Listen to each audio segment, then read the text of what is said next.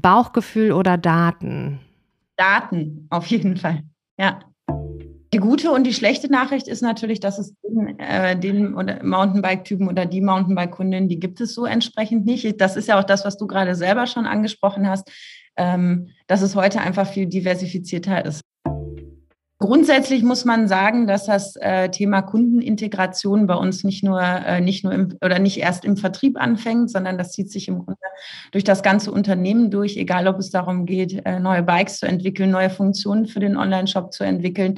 Es ist so, dass wir ähm, uns als Maxime gesetzt haben, dass wir nicht erst Dinge testen, wenn sie fertig sind und sagen, guck mal, liebe Kundin, lieber Kunde, findest du das gut, sondern dass wir die Kunden wirklich aktiv auch in Prozesse integrieren. Ist eine Printanzeige für dich ein Kontrollverlust? Herzlich willkommen zu den EHI Retail Insights. Mein Name ist Caroline Martens und ich spreche in unserem Podcast mit Menschen aus der Handelsbranche. Mich interessiert, was die Menschen, die im Handel arbeiten, bewegt. Woran wird gerade gearbeitet? Was sind aktuelle Trends? Wie sieht die Zukunft des Handels aus? Und was sind Pain Points? Dafür spreche ich mit unseren Gästen über aktuelle Projekte. Zu uns kommen Mitarbeiter und Mitarbeiterinnen aus Handels- und Dienstleistungsunternehmen und unsere Kollegen und Kolleginnen aus den Forschungsbereichen. Bevor ich unseren heutigen Gast vorstelle, möchte ich mich bei unserem Supporter des Monats bedanken, PayOne. PayOne ist einer der führenden Zahlungsdienstleister für Händler in Deutschland und Österreich. Im stationären Handel, unterwegs oder online, PayOne hilft Händlern und Dienstleistern bei den Herausforderungen rund um das bargeldlose Bezahlen. Als Full-Service-Zahlungsdienstleister sorgt PayOne für digitale Bezahlprozesse, die schnell, einfach und zuverlässig funktionieren. PayOne entwickelt individuelle Lösungen für alle Branchen und Unternehmensgrößen nach höchsten Sicherheitsstandards. Und nun zu Sarah Volkmar, Director E-Business bei Rose Bikes. Die Milestones von Rose in aller Kürze. Rose Bikes wurde 1907 von Heinrich Rose in Bocholt gegründet, damals der kleinste Fahrradladen in Bocholt. 1932 übernimmt sein Sohn, verkauft im Sommer Räder und im Winter Nähmaschinen. 1982 dann der erste Katalog. Und was für einer. Über 1000 Seiten dick ist die sogenannte Fahrradbibel, die Fahrradfans mit Fahrrädern und Zubehör versorgt. 1996 dann der erste Online-Shop, der 97 bereits 1% des Umsatzes ausmachte.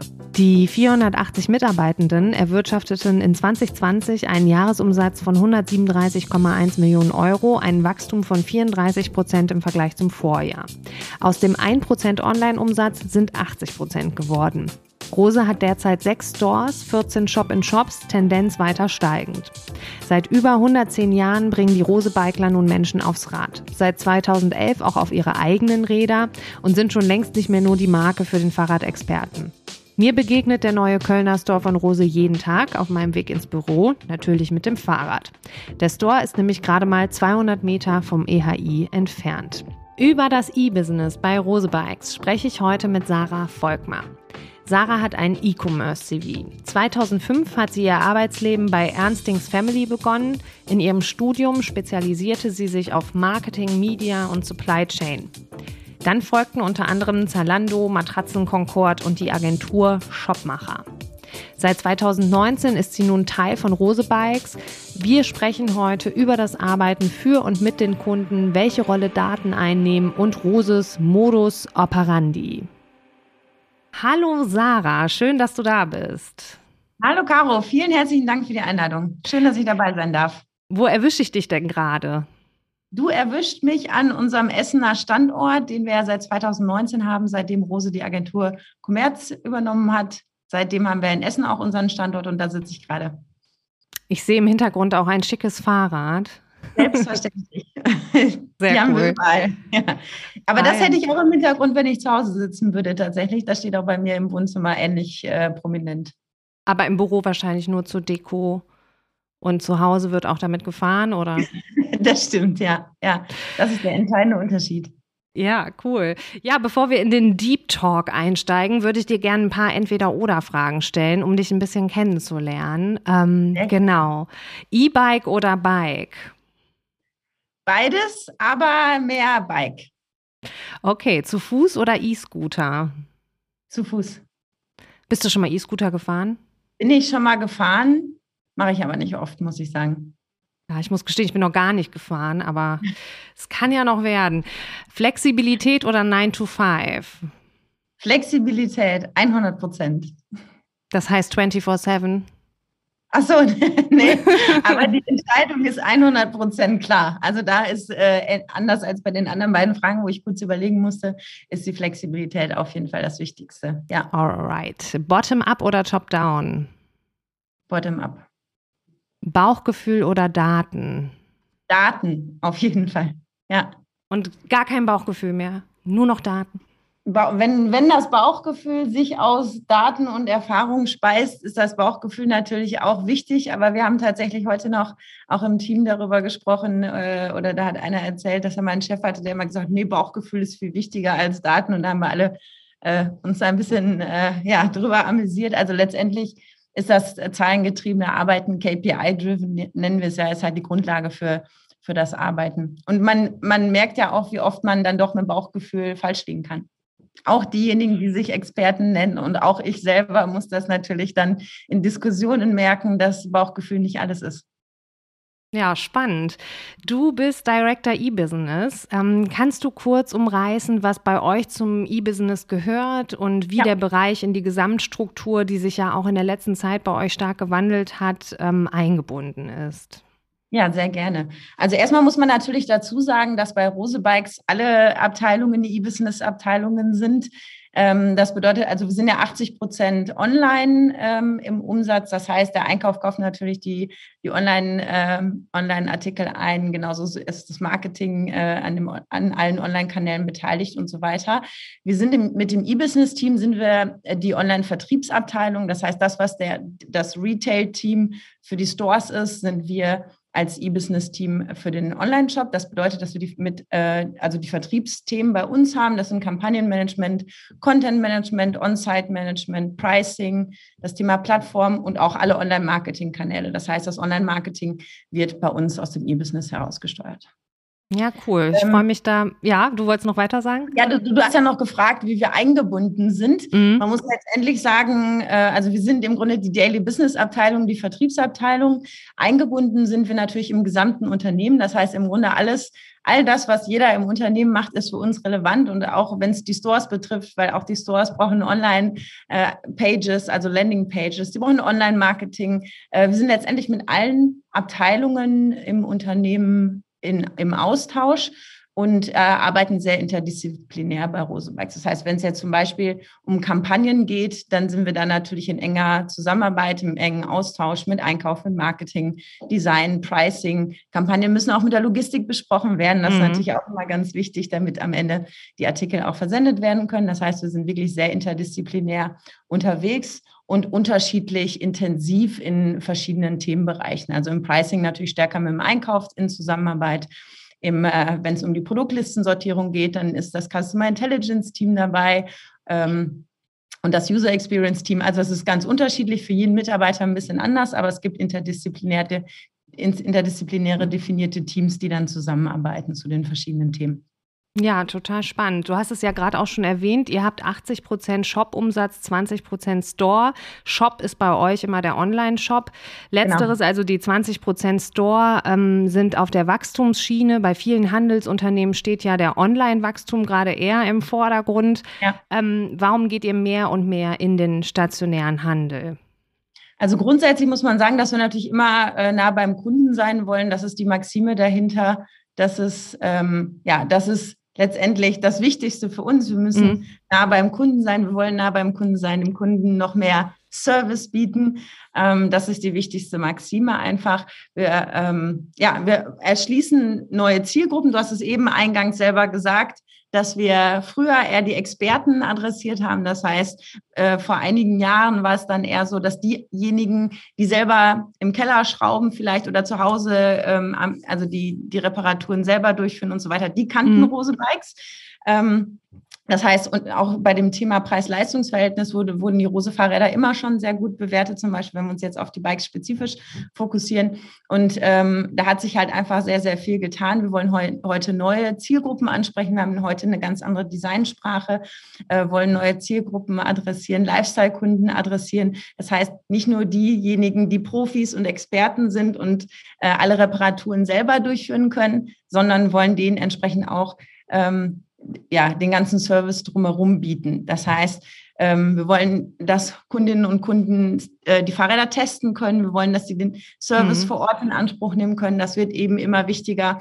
Und natürlich auch im Hinblick auf die, ähm, auf die stärker wachsende, ähm, auf den wachsenden Anteil der E-Bikes wollen wir natürlich auch eingehen. Das heißt, E-Bikes brauchen mehr Wartung, mehr Services. Das wird immer wichtiger. Das heißt, die Kundinnen und Kunden wollen auch einmal im Jahr zur Wartung gehen. Das sollen sie natürlich bei uns machen können. Deswegen wollen und müssen wir natürlich auch noch stärker vor Ort sein. Ja, macht total Sinn. Ne? Die Fahrradbranche ist ja sicher auch eine, die stärker aus dieser Zeit gerade hervorgeht und die Zielgruppe wächst und wächst. Man sieht es hier auch auf den schmalen Fahrradwegen in Köln. Ich werde regelmäßig von so E-Bike-Lastenräder überholt ähm, und wahrscheinlich werden auch immer mehr Leute Teil der Zielgruppe, die vielleicht auch eine andere Werkstatt Betreuung nachfragen und so. Ne? Ähm, genau. Das ist natürlich nachvollziehbar, dass ihr euch da aufstellt. Ähm, ich habe in unserem Vorgespräch erfahren, dass ihr ein sehr differenziertes Bild eurer Kundinnen und Kunden habt. Nächstes Jahr wollt ihr 25 Millionen Nutzerinnen und Nutzer auf eurer Webseite haben. Das ist ja auch sehr viel. Wir sind, ja. ähm, wer sind eure Kunden und woher wisst ihr das? Welche Daten sind für euch relevant? Also grundsätzlich haben wir natürlich, oder ich würde mal mit dem Thema anfangen, woher wissen wir etwas über unsere Kunden? Mhm. Wir haben natürlich ganz verschiedene Touchpoints mit den Kundinnen und Kunden. Das heißt, zum einen natürlich äh, ist es ist es super, dass wir auch den persönlichen Austausch haben vor Ort aus den Stores, dass wir wirklich aus den persönlichen Spre Gesprächen in den Stores lernen können. Wir haben 40 Mitarbeiter in unserem Kundenservice, führen Bike-Beratung durch, aber auch Beratung zu Teilen, Bekleidung und Zubehör. Das heißt, wir wissen wirklich, ähm, aus erster Hand wirklich sehr viel über die Kunden, über ihre Bedürfnisse, ähm, über das, was sie brauchen, über die Fragen, die sie stellen. Und wir sehen natürlich auch online, was die Nutzer interessiert ähm, und wollen natürlich auch daran arbeiten, noch bessere Angebote, personalisierter, besseren Service zu bieten. Wir haben intern bei Rose Bikes äh, die Abteilung Customer Intelligence, die sich auf dieses Thema natürlich spezialisiert hat. Das heißt, dass wir wissen, wie relevant ist ein Store in der Journey, wie lange dauert eine, ähm, ein Auswahlprozess für ein Bike für unsere Kundinnen und Kunden, dass wir diese Informationen haben. Man muss dazu sagen, dass unsere Zielgruppen durch die verschiedenen Kategorien einmal sehr vielschichtig mhm. sind. Das heißt, wir haben Mountainbikes, wir haben Gravelbikes, wir haben Rennräder, verschiedene Bike-Kategorien. Wir haben, sind auf der einen Seite Brand, also Marke für Fahrräder, Teile, Bekleidung und Zubehör, sind aber auch noch Händler für Teile, Bekleidung und Zubehör, haben entsprechend Fremdmarken, also mhm. äh, Handelsmarken entsprechend bei uns im Sortiment. Das ist natürlich sehr, sehr vielschichtig. Deswegen ist es natürlich auch da besonders wichtig ähm, zu wissen, was die Bedürfnisse der Kundinnen und Kunden in den verschiedenen Segmenten und Bereichen sind und äh, was sie brauchen. Wir, ja. Mhm. Und habt ihr dann auch so Personas für verschiedene Bike-Marken oder gibt es den Mountainbike-Typ und den E-Bike-Typen oder wie diversifiziert ist das dann?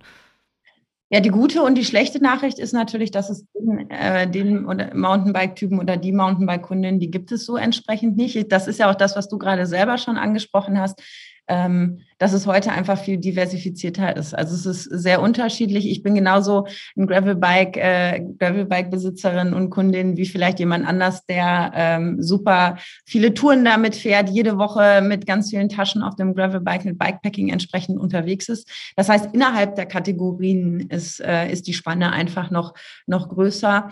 Ähm, genauso wie zum Beispiel, wenn wir uns die Rennradkundinnen und Kunden anschauen. Ich habe auch Freundinnen, die gerade angefangen sind mit dem Rennrad es gibt die, den Rennradfahrer in einer anderen Alltags, Altersklasse, vielleicht den äh, 50-jährigen Rennradfahrer, der das schon seit 20 Jahren macht und jeden mhm. Sonntag oder vielleicht auch noch zwei, dreimal die Woche fährt. Das heißt, innerhalb der verschiedenen ähm, Bike-Categories gibt es eben noch sehr viel ähm, aufgefächertere Bedürfnisse unserer Kundinnen und Kunden. Und deswegen gibt es für uns äh, den einen Typen klassisch nicht, sondern wir ähm, schauen eher User-Need-basiert. Ähm, mhm auf, auf die Thematik. Das heißt, was ist in einem bestimmten Moment das Bedürfnis einer Kundin oder eines Kunden und wollen darauf reagieren. Das ist, das ist dann vielleicht eine Kompatibilität von einer Tasche zu einem Fahrrad. Das hat dann aber jeder, ne, das habe ich vielleicht, wenn ich die erste, das erste Mal eine Bikepacking-Ausstattung für mein Gravelbike kaufe. Das ist aber vielleicht auch für einen Kunden relevant, der sein Gravelbike schon sehr lange fährt und ähm, regelmäßig entsprechende Touren macht. Das heißt, wir gucken uns da wirklich einzelne Bedürfnisse Bedürfnisse an, um darauf zu reagieren, anstatt ähm, den einen Kundentypen oder die eine Kundin entsprechend äh, zu mhm. definieren. Je besser ihr eure ähm, Kunden kennt, desto besser könnt ihr die Conversion erhöhen, ihr könnt Sortimente anpassen, ihr könnt Preise daran ausrichten, eure Customer Journey daran äh, ausrichten, Werbung personalisieren. Habt ihr dadurch auch äh, Impact auf Designs und neue Fahrräder, die ihr auf den Markt bringt? Also grundsätzlich muss man sagen, dass das äh, Thema Kundenintegration bei uns nicht nur äh, nicht nur im, oder nicht erst im Vertrieb anfängt, sondern das mhm. zieht sich im Grunde durch das ganze Unternehmen durch, egal ob es darum geht, äh, neue Bikes zu entwickeln, neue Funktionen für den Online-Shop zu entwickeln. Es ist so, dass wir ähm, uns als Maxime gesetzt haben, dass wir nicht erst Dinge testen, wenn sie fertig sind und sagen, guck mal, liebe Kundin, lieber Kunde, findest du das gut, sondern dass wir die Kunden wirklich aktiv auch in Prozesse integrieren.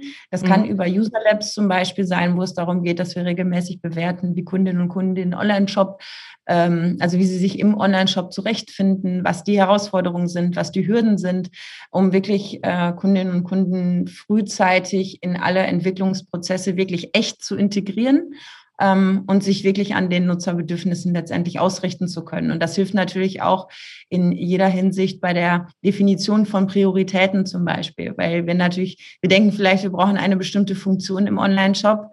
Und wenn du ein User Lab machst mit äh, einigen Kundinnen und Kunden, die dann sagen, das Wichtigste ist jetzt aber erstmal, dass die Artikeldaten verändert werden, ne, das äh, macht dir dann auch schnell einen Strich durch die Rechnung. Deswegen ist uns das wichtig, dass wir das wirklich regelmäßig machen.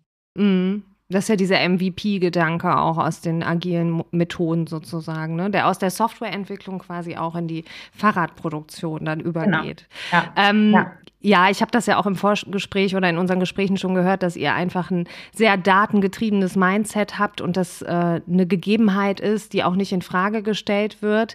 Zu deinem Bereich gehört ja auch das Marketing. Ähm, mhm. Welche Kanäle bespielt ihr denn da, um eure Kunden zu erreichen und welche sind am wichtigsten? Hat sich vielleicht auch die Gewichtung durch Corona ähm, verändert? Glaubst du, das Verhältnis wird sich noch weiter verändern? Das sind viele Fragen. Aber ich glaube, das kriegen wir hin. Ja, ja, also da muss man natürlich sagen, dass bei uns äh, ich habe eben schon die sehr unterschiedlichen Bike-Categories angesprochen.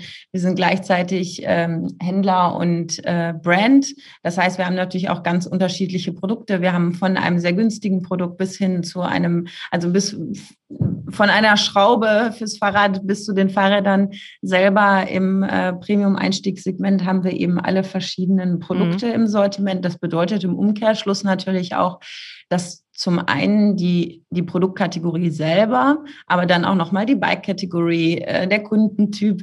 Äh, das ist natürlich sehr äh, divers äh, bei uns. Das heißt, dass zum Beispiel bei einer Schraube kann es vielleicht wichtiger sein, über, ähm, über eine Preissuchmaschine zu schauen, wo kriege ich die am günstigsten. Bei einem Bike ist es dann eher vielleicht ein, ähm, ein, ein Test äh, von einem Online-Magazin äh, für eine spezifische Bike-Kategorie, die, die verschiedene Bikes testen und dann informiert man sich über das Fahrrad. Das dauert natürlich einige Wochen äh, bis Monate, bis man ähm, eine Entscheidung getroffen hat für ein Fahrrad. Und dann haben wir natürlich sehr diverse Touchpoints auf dem Weg dahin. Das heißt, wenn du mich fragst, was ist der wichtigste Kanal, es gibt für uns nicht den einen wichtigen Kanal, es gibt sicherlich je nach Produktkategorie, nach, äh, ja, nach verschiedenen Kriterien wichtigere oder weniger wichtigere mhm. ähm, Marketingkanäle. Am Ende ist aber tatsächlich die, die gesamte Journey natürlich zu betrachten, wo tatsächlich alle Kanäle ähm, wo alle Kanäle einfach wichtig sind, sei es ein Social-Media-Kanal, sei es ein äh, Produkt-Retargeting, wie gerade schon genannt, also die Google-Kanäle natürlich ganz klassisch. Das ist letztendlich ein sehr breiter Marketing-Mix, den wir da haben, der einfach der, ähm, ja, der Breite unseres Sortiments letztendlich auch Rechnung trägt. Ja.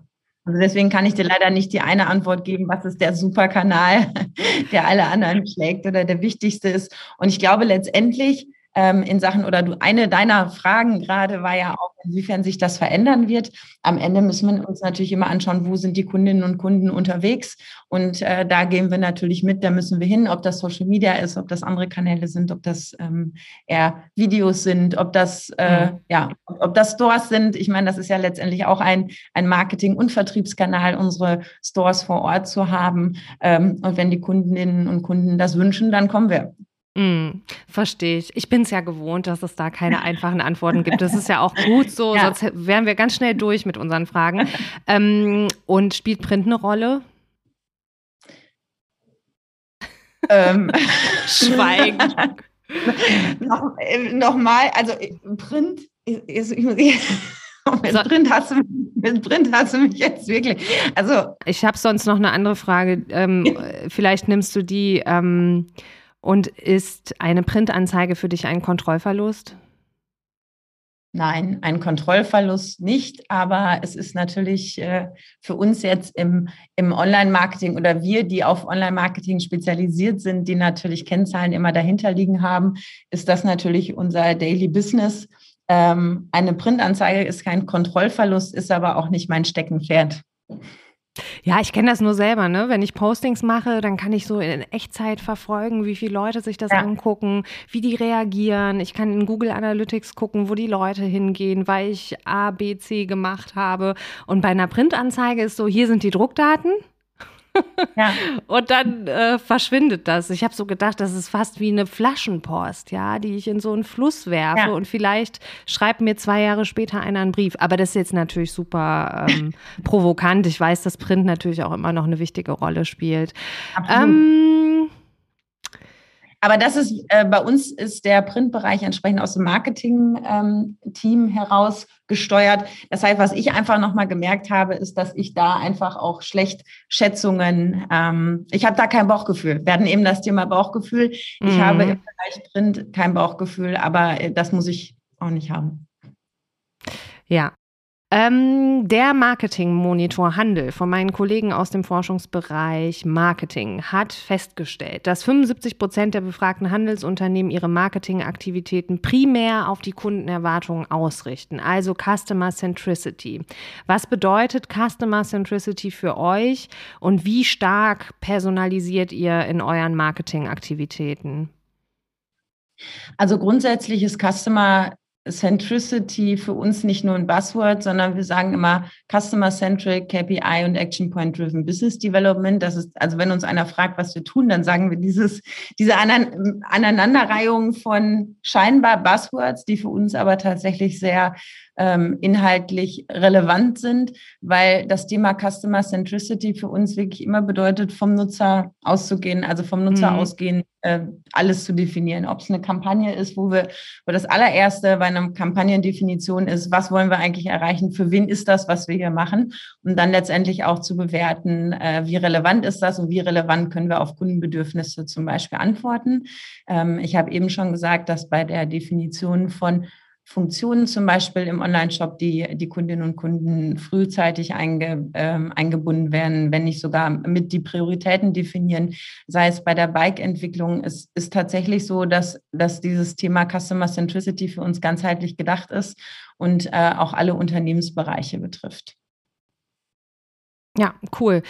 Was würdest du sagen, warum seid ihr gut? Warum funktioniert ihr? Mhm. Warum sind wir gut? Also grundsätzlich muss man sagen, ähm, warum sind wir gut als Rose-Unternehmen übergreifend, muss man sagen, dass die vier Generationen der Roses mhm. einfach äh, das Thema Dauertransformation, oder wir nennen es immer Dauertransformation. Man muss einfach sagen, dass vier Generationen lang das Geschäftsmodell so stark am Kunden zentriert weiterentwickelt wurde und dass die Basis ist dafür, dass wir heute dort stehen, wo wir stehen. Ähm, du hast es eingangs gesagt, äh, Rose wurde als kleinster Fahrradhändler in Bocholt gegründet. Mhm. Ähm, dann wurden Nähmaschinen im Winter verkauft, damit man auch das ganze Jahr entsprechend äh, Produkte anbieten kann. Erwin Rose hat dann den Katalog entwickelt. In der vierten Rose-Generation hat äh, Stefanie Rose den Online-Shop als erstes Projekt umgesetzt, 1996. Sehr äh, früh. Mhm. Genau, sehr früh. Ähm, Thorsten Heckrad-Rose hat das ganze ähm, Thema, also einmal die Store-Entwicklung äh, stark vorangetrieben, mit der Biketown in Bocholt einfach echt nochmal einen Meilenstein gesetzt und auch das Thema, das, oder auch die Tatsache, dass wir heute Rose auf den Fahrrädern stehen haben, dass wir eine eigene Bike-Brand mhm. sind. Das ist zum Beispiel etwas, was der Thorsten ähm, entsprechend gefördert hat, hat dann die richtigen Leute geholt, um die Bikes ähm, noch entsprechend ähm, besser den Kundenbedürfnissen anzupassen, das Design nach vorne zu bringen. Also zusammenfassend kann man sagen, das, was uns gut macht, ist dieses Thema Dauertransformation und dass das in jeder Generation ähm, auch wirklich mit allen Konsequenzen gelebt und weiterentwickelt wurde.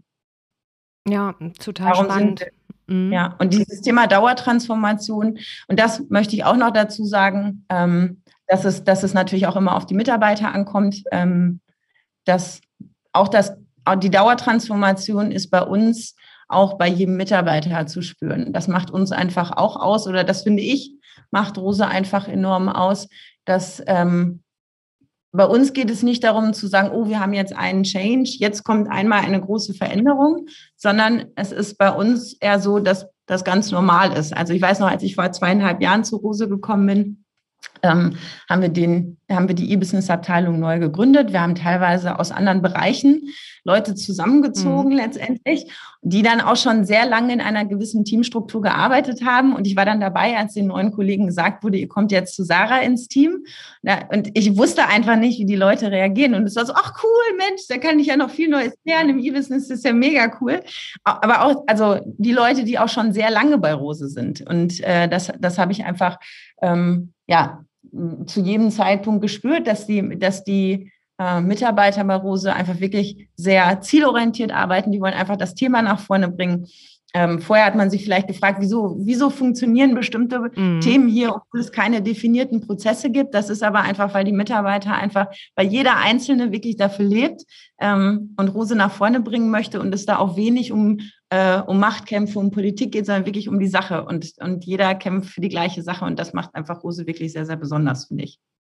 Ich glaube, das ist halt eine echte Superpower, ne? wenn man das hinkriegt, ja. äh, weil wir alle sind in ständiger Transformation und wenn man dann so einen fruchtbaren Boden sozusagen hat, ähm, ja. kann man sehr schnell ähm, agieren, auf jeden Fall. Super spannend. Und ja. ich glaube, du hattest auch mal gesagt, historisch gewachsen ist bei euch ein Unwort und ihr lebt so nach Test, Learn, Build Bigger. Also ich glaube, genau. das sagt ja schon auch einiges aus.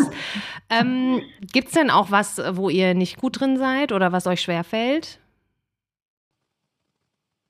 Ich glaube letztendlich, also ich würde nicht sagen, dass, also ich würde nicht sagen, dass wir da nicht gut sind, aber was uns, also was letztendlich unsere Challenge natürlich jeden Tag ist, lass es mich so formulieren, ist natürlich mhm. immer auf Grundlage der aktuellen äh, gegebenen, Gegebenheiten, auf der Grundlage der aktuellen Marktveränderungen immer wieder neu zu priorisieren.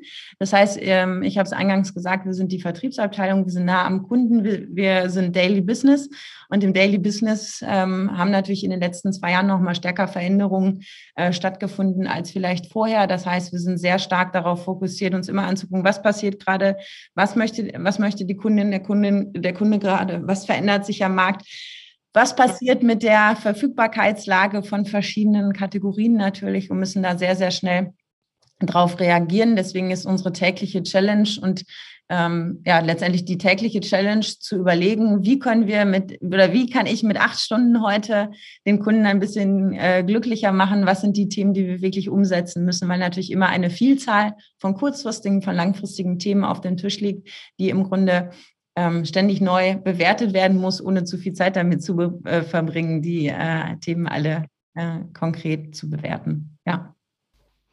Okay, und ähm, vielleicht noch äh, zum Fastschluss das Thema Corona. Ähm, hat das für euch viel verändert? Weil wenn ihr eh schon in so einer, in so einem Modus operandi seid, wo ihr eh alles verändert, war das dann so, okay, einfach noch eine VUCA-Challenge oder ähm, wie ist da gerade so die Stimmung und Haltung? Wie blickt ihr so den nächsten Pandemiephasen entgegen, wo wir ja alle gerade auch nicht wissen, ähm, wie sich das weiterentwickelt? Das ist ja nach wie vor sehr ungewiss. Also wie, wie geht ihr damit um?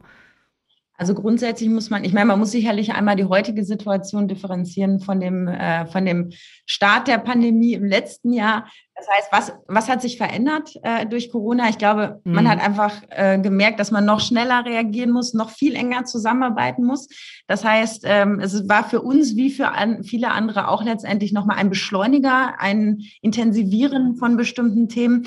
Äh, wir müssen noch schneller reagieren in den bereichsübergreifenden Teams. Das ist etwas, was wir natürlich gelernt haben. Zum Beispiel noch schnellere Reaktion und gemeinsame Arbeit von Einkauf und Vertrieb. Wir haben wirklich einen täglichen Austausch gehabt von welche Ware mhm. kommt wann, ähm, wie ist gerade die Verfügbarkeitslage für bestimmte Produkte, was wird von den Kundinnen und Kunden gerade, gerade nachgefragt, wie müssen wir Kampagnen, Online-Marketing-Aktivitäten entsprechend äh, verändern. Das hat im Grunde noch stärker zusammengeschweißt und noch stärker und, und den Austausch noch stärker werden lassen, was natürlich auch super nachhaltig ist und äh, auch dauerhaft die Zusammenarbeit verändert hat. Genauso die Zusammenarbeit interdisziplinär wie zum Beispiel mit dem äh, Retail-Team, also mit den Store-Teams.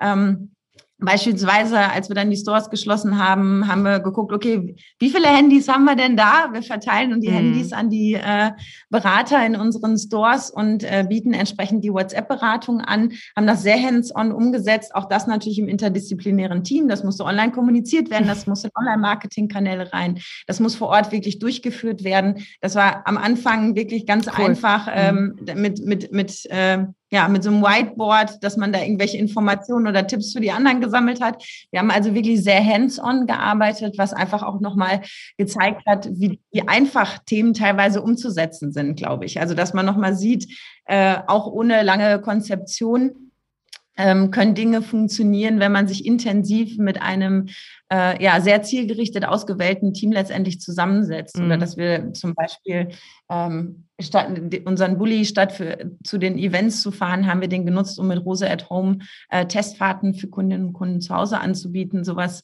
äh, haben wir zum Beispiel umgesetzt und das hat einfach interdisziplinär gezeigt, wenn die richtigen Leute ähm, am Tisch sitzen mit dem entsprechenden Know-how und mit den entsprechenden Kompetenzen, dass man da einfach super viel reißen kann. Und äh, durcheinander gebracht hatte sicherlich auch einiges, äh, zum Beispiel jetzt in den, ähm, in den, in, in den Marketingplänen. Das heißt, wir haben bestimmte Themen vorgezogen, mhm. ähm, mussten ganz neue Kampagnen vielleicht auch entwickeln, die wir nicht vorhergesehen haben.